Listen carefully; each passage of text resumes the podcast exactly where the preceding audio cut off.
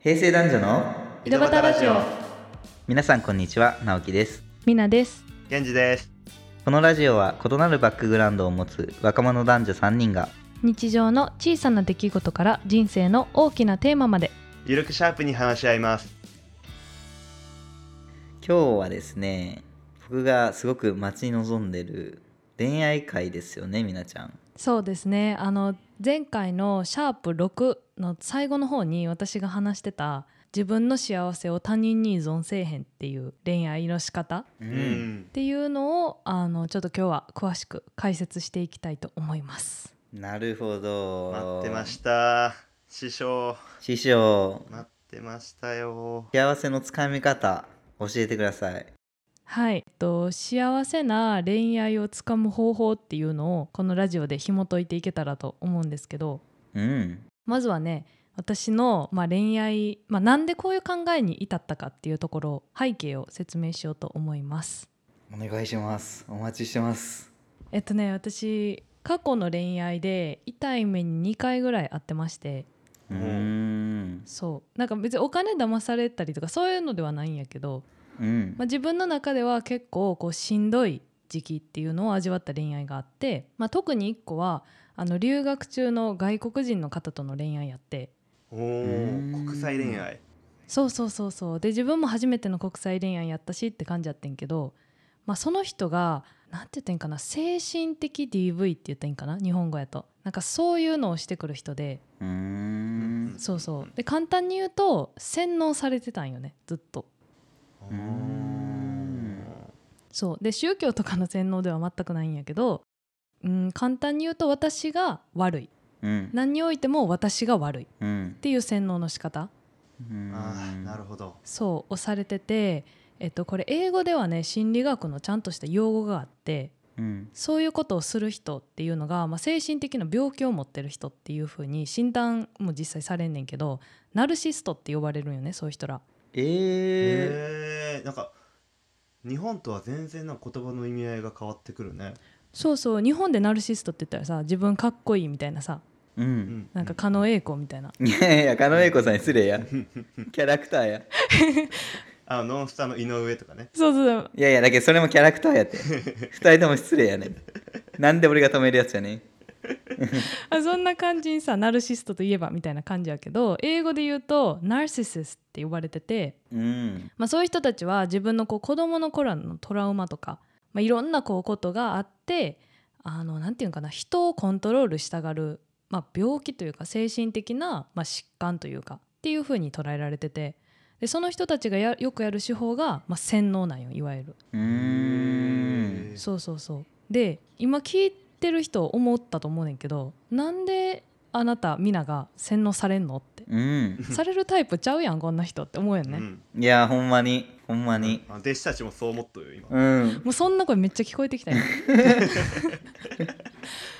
うわみなっちめっちゃ嘘つくやんと思ってたもんうんいやいやいやいや嘘じゃないんよ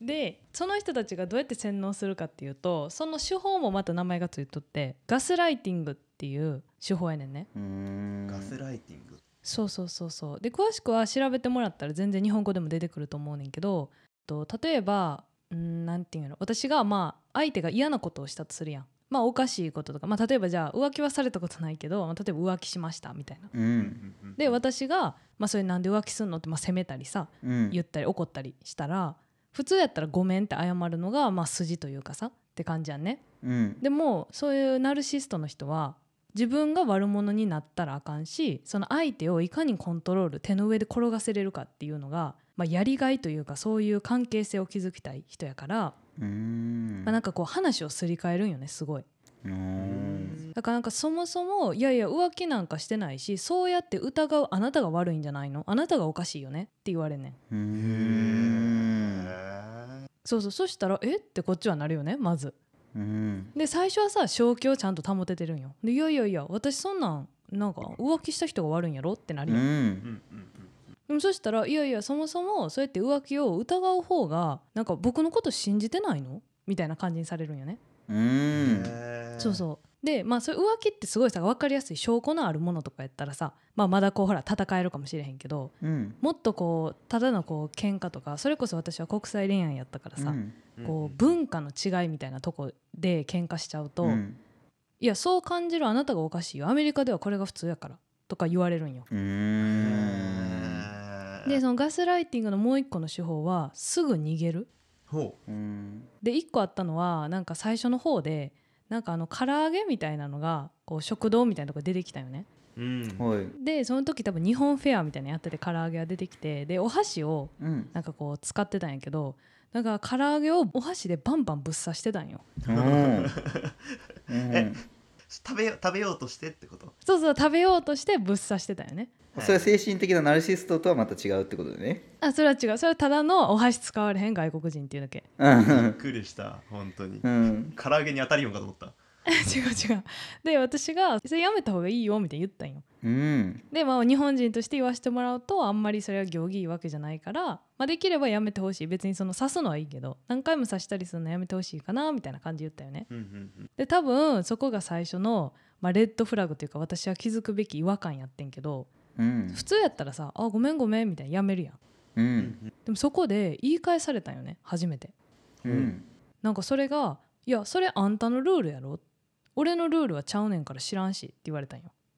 へーでさびっくりするやんそんな言われたらうんでえってなってさ「あええごめん」って謝ったんよ私がうんでもそもそもそうなんで謝らなあかんのって話やんううんんいやそれはお互い私もそれ自分の文化やしって感じやねんけど、うんまあ、それでなんかちょっと私がまだやっぱ違和感感じたから言ったよねいやでも私が目の前にいる以上できれば私の前ではそういうのやめてほしいかなみたいなっううんんうんて言ったらなんかすごい怒られてうんへなんかここはアメリカやしじゃあお前が俺の前から折れへんくなればいい話じゃんって言われたんよへえーもうその時は付き合っとんよねそうその時付き合ってんねんへえへほんでこっちはさえってびっくりしてでブワーって逃げるんよ向こうはもう違うとこに行っちゃってですごいこう捨て台詞だけ吐かれてで私はさモヤモヤしてえ自分が悪かったんかなみたいな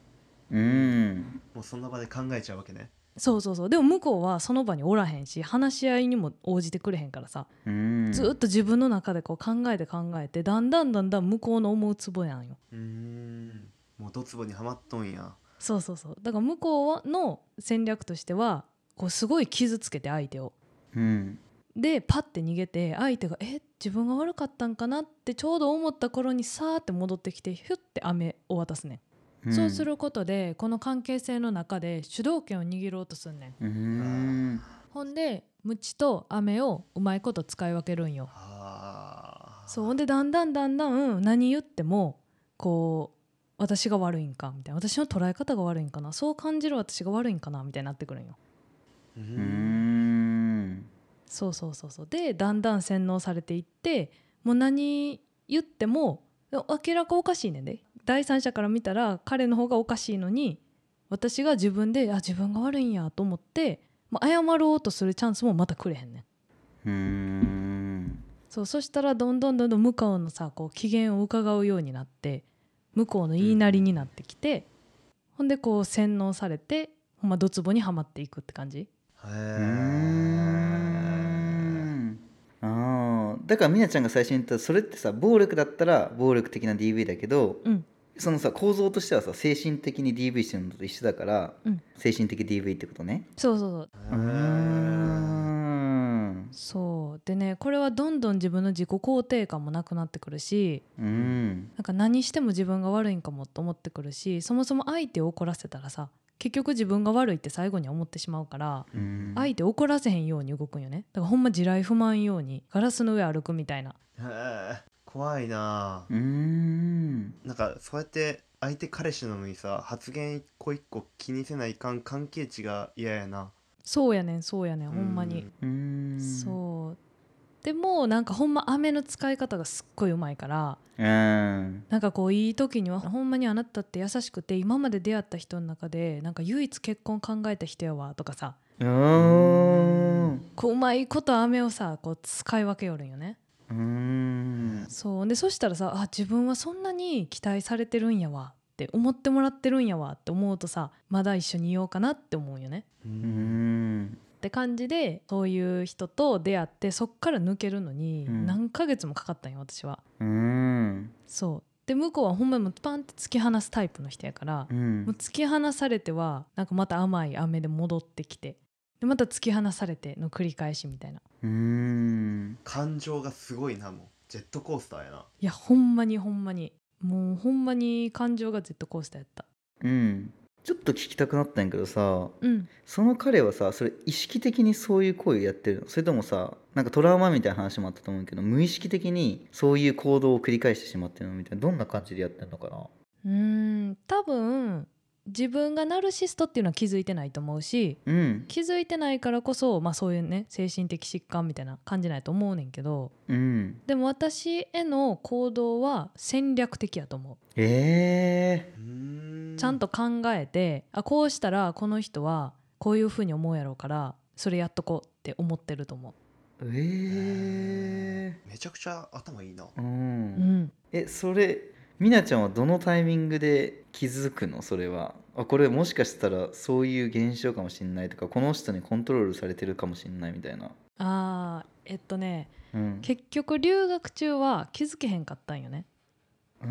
ーんそうなんやそうでも気づいては薄々いるんよ自分の中ではうんなんかモヤモヤがあるみたいなねそうそうそうこの人は良くないとかこの人といたら幸せになれへんのちゃうかとかさううんうなんかいろいろろ毎日毎日悩んでで毎日またそういう意地悪じゃないけどそういう傷つくことされてで毎日泣いてみたいな感じでさ、うんまあ、とにかくしんどいんよねううんうんんそうで留学中は結局気づけへんくてうん帰ってきてから、まあ、別れることになるんよ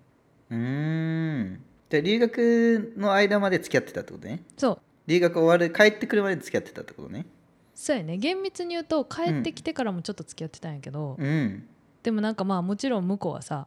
自分に注目を向けてくれる人で自分の言いなりになる人が欲しいわけやけど、まあ、距離物理的に離れるやんううんんそしたらさ自分の言いなりになってるかどうか見えへんわけやん、うんそして向こうはあんま手応えがないんやろねきっとうんう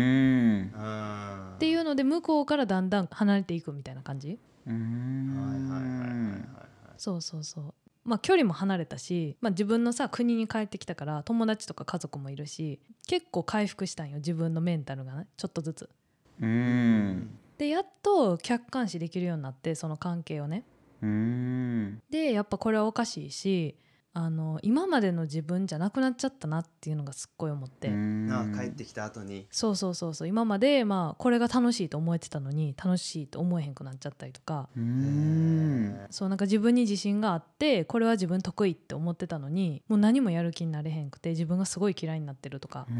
んほんま言葉のそのまま自分を失っちゃったって感じうんあそうそうそうそうですごいしんどくってどうしようってなってでもずっとその彼のことを考えてしまううーんで今思うと考えてたのはその未練があるからとか好きやからとかじゃなくてうん今までずっとそのガラスの上を歩いててこの行動したらどうなどう思うやろうなんて言われるやろうっていうのをもうほんま顔色を伺いながら生きてたからさ、うんその癖が染みついちゃってて彼のことを顔色を伺うかのように考えてしまうって感じずっとううんん日本に帰ってきた後もそあもう染みついちゃってるからそういう風なパターンでこう自分が気づいたら考えちゃってるみたいなうそうそう自分の思考回路がもうそうなっちゃって彼中心で考えちゃってるって感じうんー行動も発言も彼が機嫌を損ねないようにそうそうそうほんまに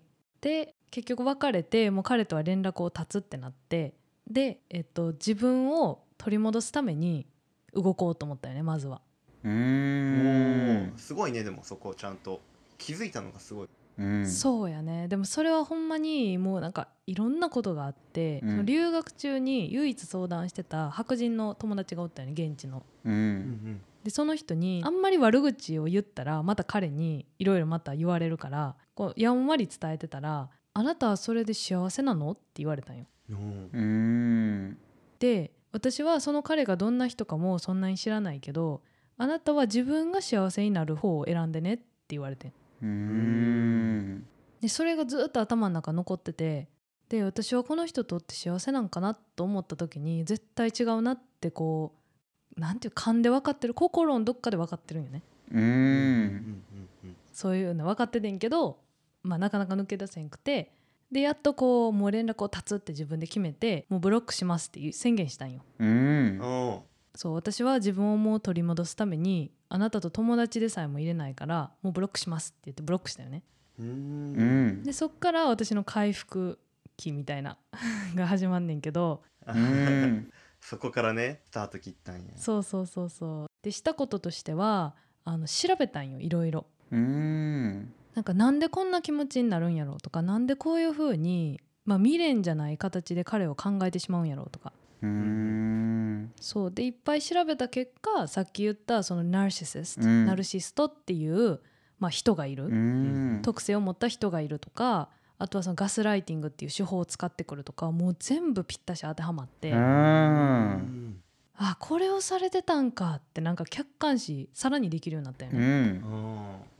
な謎解きみたいになってきてるってことだよね徐々に徐々にそうそうそうそうだからほんま過去のそのずっと泣いてた自分をなんか救いに行ける自分にちょっと変わってきたって感じううんん自分を慰めるためにどうしたらいいかっていうのをずっと考えてたって感じでアメリカの心理学者とか精神科医の人が、まあ、ナルシシストの人からどうやって、まあ、逃げるかとかへーどうやって回復するかみたいななんかいろんなこうトークとか本とか読んでで結局その人のことを考えへんようにするっていうのを時間を増やすあーなるほどちょっとずつそうそうそうそうでその人のことを考えてる自分をこう捕まえてパッてこう思考してる自分がいたらあって思って違うこと考えるようにするうんすごいトーレーニングやねそれそうそうそうだからあって思ったらあ待って待ってってその時に考えること決めといてなんか幸せなこと考えるって決めといてそういう自分をパッてこう見つけたらあややめやめみたいな感じで違うこと考えるのを何回も何回も繰り返して多分2ヶ月とか3ヶ月かかったよね。ううんんである日1日も考えへん日があったんよ。おおおおでその日の夜にあ今日1回も考えへんかったって思ってあよかったってなってめっちゃ嬉しかったその日は。うーんへーそうほんま自分偉いおめでとうと思ったうーんすごい洗脳ってすごいなそうほんまに洗脳はめっちゃ怖いようーんやっぱトレーニングでその忘れることってできるんやうんなんか忘れよう忘れようって考えれば考えるほどなんかその人のことが頭に残っちゃうってのがあるやんねうんあでもその思い立った瞬間の自分を捕まえて他のこと考えるっていうのがうわすごいなと思ってそれを意識的にできる皆さんがやばいそうやねいや最初は全然もちろんできひんけどなんかこうやっていくうちにできるようになるうーんなんかその仕事とかで忙しくさしとくとかではない楽しいことはあくまで考えるのそういう時ってまあそれも一つの方法やけどでも忘れるじゃなくて乗り越えるなんよね鍵はうんだから忘れちゃうとそれはまた同じような人に出会ったり同じことをなんかされてしまったりとか場面に遭遇したらトラウマとして出てくるんようんだから忘れるんじゃなくて許して forgive forgiveness って言うねんけどファイファイゲンデクって言ってえやれてないやれてないケンちゃんトライなんでトライしようとしたファイゲンデクって言っててななえなんでなんでトライしようとしたなんであのいやナルシュさその時ぐらいからちょっと何回も言いたくてナルシストはちょっとうまかった。うまかったけど、戻そうか、みなちゃんにね。ごめんごめんごめん一回うん、ごめんごめん。そうで許して乗り越えるっていうのが次同じ場面に遭遇した時に強くいるもう同じように陥らへん方法なんよねう。うん許してってのは自分自身を許すってことそうやね自分自身も、うん。まあ、相手も許す、あうーんその事実があったことを認めるって感じかななるほどなるほど忘れるんじゃなくて認めて正しく乗り越えるからこそ同じことを繰り返されないようにできるみたいな感じかなそうそうそうそうまさしくあーあー同じこと繰り返しちゃうもんね忘れちゃうとそうなんよねうんたらればにはなるけどさうん今例えばアメリカに行ってその人に会った時のミナッチはうん過去の自分に戻りそうではないいや戻らへんと思うあんううん絶対戻らへん自信があるかなあーあそれはもう好きっていう感情がないからとかではなくてもう一回落とし込んで自分の中で対応する方法があるからみたいなそうやねもうだからそういうナルシストの人にはあのまあ恋愛関係においては自分が選べる立場やったら絶対選ばへんって言えるかなうーんうわなるほどえちょっともうすでにめっちゃ勉強になるわけんちゃんねすごいこれはこれはすごいわなるほどねそうでもう一個重要なことは、うんまあ、その別れた時とか忘れる時に、まあ、次に生かしたいやんううんだって別に傷つけられたままさ降りたいんじゃなくて今後一生次幸せになりたいやん自分うが、んそうだから嫌やったとこを全部書き出すんよううんんだからその人にされた嫌なことその人のどんなとこが嫌やったかうんでブワーって書き出してで最後パッて見た時に、まあ、共通点とか、まあ、結局まとめたらこういうことよねっていうのが絶対わかると思うねんな。ううんんでそれを書き出してそういう人はもう選ばへんっていう自分のルールにする。うーんうんうん、なんかそのノート見たらなんか病んできそう やなすごいこと書いてそうやないっぱいそうやねでもなんかなあの辛すぎて当時はううんんなんか記憶がないんよ。あえその何をやられたかっていうそうもうなんか留学後半何してたかの記憶がない。へえそうで結局まあ私があったのは話し合いができる人がいいなっていうのがあって。うんだから裏返すと話し合いできない人は絶対嫌だってそのまあリストに入ったよねううんんそうそうだから次求めるのは話し合いができる人っていう風にどんどんアップデートされていくんよ自分のこう理想とかがうんはいはいはいそうだから次見つける時はもう話し合いできひんなこいつって思ったらもう切ればいいやんっうんていうのでできる人だけを探していくっていう感じうんなんかさめっちゃ勉強になるなって思って勝手にはいあの師匠ってより呼ばせていただきたくなってるんですけどはいはい でもさ一方でさなんか今のさみなちゃんのやってることさすごいさ論理的だしめちゃめちゃわかるし、うんでもやっぱりできないっていう人もさ結構いると思うんだよね。はい確かに紙に書き出してこう忘れようとしたりとかするんだけどでもやっぱり繰り返しちゃうとか、うんそこから抜けられないっていう人もいると思うんだけど、うんそれはなんかどうすればいいとかみなちゃんの中にあったりするのそうやね抜けられへんとかの方に関してはもうほんまあの私の友達がしてくれた質問を自分に何回も自問自答することやねそれで「あなたは幸せですか?」ってうんあーいいねその問いかけなんかはってなるね我に返る気がするわうん、うんそうやね私のルールとしては、まあ、その経験を得てね、うんまあ、どんな人とおっても自分が幸せならその人とおったらいいと思うもうんちろんさ人間って完璧じゃないから嫌なとこもあると思うけどうんそれは目をつぶれる自分が幸せなんやったらねその人といて、うんでも目をつむるのはみんなすることやけどその人とおって幸せじゃないんやったらさ目をつむる意味がないやん、うんうんそうそこまで自分を殺してとか我慢して、まあ、ガラスの上を踏むようにうん接して、そこまでしてその人といたい自分幸せじゃないのにっていううんなんかその質問を何回も何回も自分に問うてたら多分ある日もういいかなってなる日が来ると思うんうそうなったらもう去り時やから、うんあの自分の気持ちを第一優先して自分が幸せになる道を選んだらいいと思うううんんそれが抜け出し方かなまずはうんなるほどだから恋人といる自分っていうよりかは自分自身が幸せかっていうことだよねうんその人といる時もそうなんだけど本当にその恋人ありきじゃなくて自分が幸せかどうかっていうことを問うっていうかいつも考えるっていうイメージかなそうそうそうそううーんなるほどそうやねだから自分が幸せと思える選択だけを、まあ、していくことを念頭に置くって感じかなうーんんなんか嫌なことあったら自分に聞いてもいいな本当に今の質問それで今自分は幸せですかって自分に問いかけていや違うなってなったらもう別の行動を起こすっていうのもいいなううんん結構ずっと本当考えとくだけでも行動が変わってきそうな気がするううんうん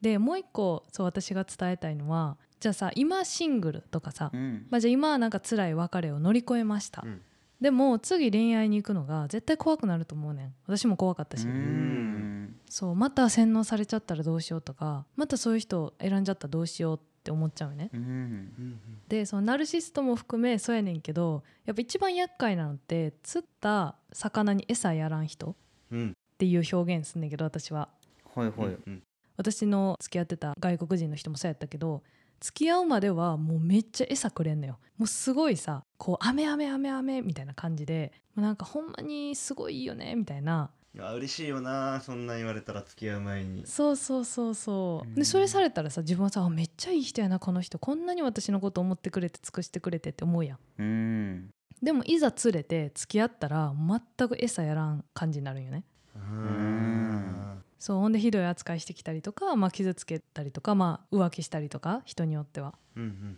とかそういう人って嫌やん幸せになれへんやんそんな人とったらだうんうんからそれをどうやって見抜くかなんよ付き合う前に見抜けなあかんやんそれってそうねうんで私が、まあ、ずっと考えてて最近やっと思いついたのがうんあの付き合う前に一回自分の弱みを見せて真剣な話悩み相談してみるっていう手法なるはほどいはいはい具体的やねそう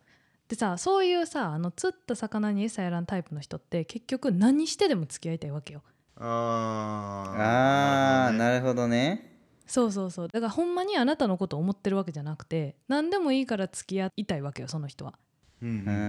んだから手っ取り早く一番労力も時間も少ない形で付き合いたいんよね、まあ、だからこそ釣れた後は魚を餌やらん人なんようんでそういう人に、まあ、悩み相談をしてみるんよはいはいはい例えば私ほんまにこういうとこが自分の嫌いなところで直したいと思ってるんけどどうしたらいいと思うとかこういうのですごいなんか嫌な思いしてしまうねんトラウマがあんねんけどどう思うとかさあーうんうんそしたら普通の人やったらな「えー大丈夫?」とかさ「どうしたん?」とかさ、まあ、力になろうとするやん、うん思いやりのある人やったら。うんうんでもそういう釣った魚に餌やらんタイプの人は手っ取り早く付き合いたいから一番言うと思うセリフは「いや俺やったらそんな思いさせへんわ」とか言うんよ。あー俺言ってないかなだってさそれって完璧な回答やん。うん一見解決策に見えるやん俺やったらそんな思いさせへんと大丈夫俺についてこいとううんん男に女限らずねうんうんでもそれって一旦解決させてるように見えて実はただ切ってるだけなんよその悩みをうん話終わらして自分やったらいけんでみたいなまあ自分をよく見せる手法なんよねそれってうんちゃんとした人やったら悩みをちゃんと聞いてくれるからまずそこで見るって感じうんだって本当に解決しようと思ったらさうん課題はさその男の人側じゃなくてさその抱えてる側にあるからさうんそっちにフォーカス当たってな何が悩みなのかさどうした方がいいって思うってなるんだけどもう俺が来たら全部解決しちゃうよみたいな自分が主体で全て解決しようとしてるってことだよね。そうそうそうそうそううんあーなるほど。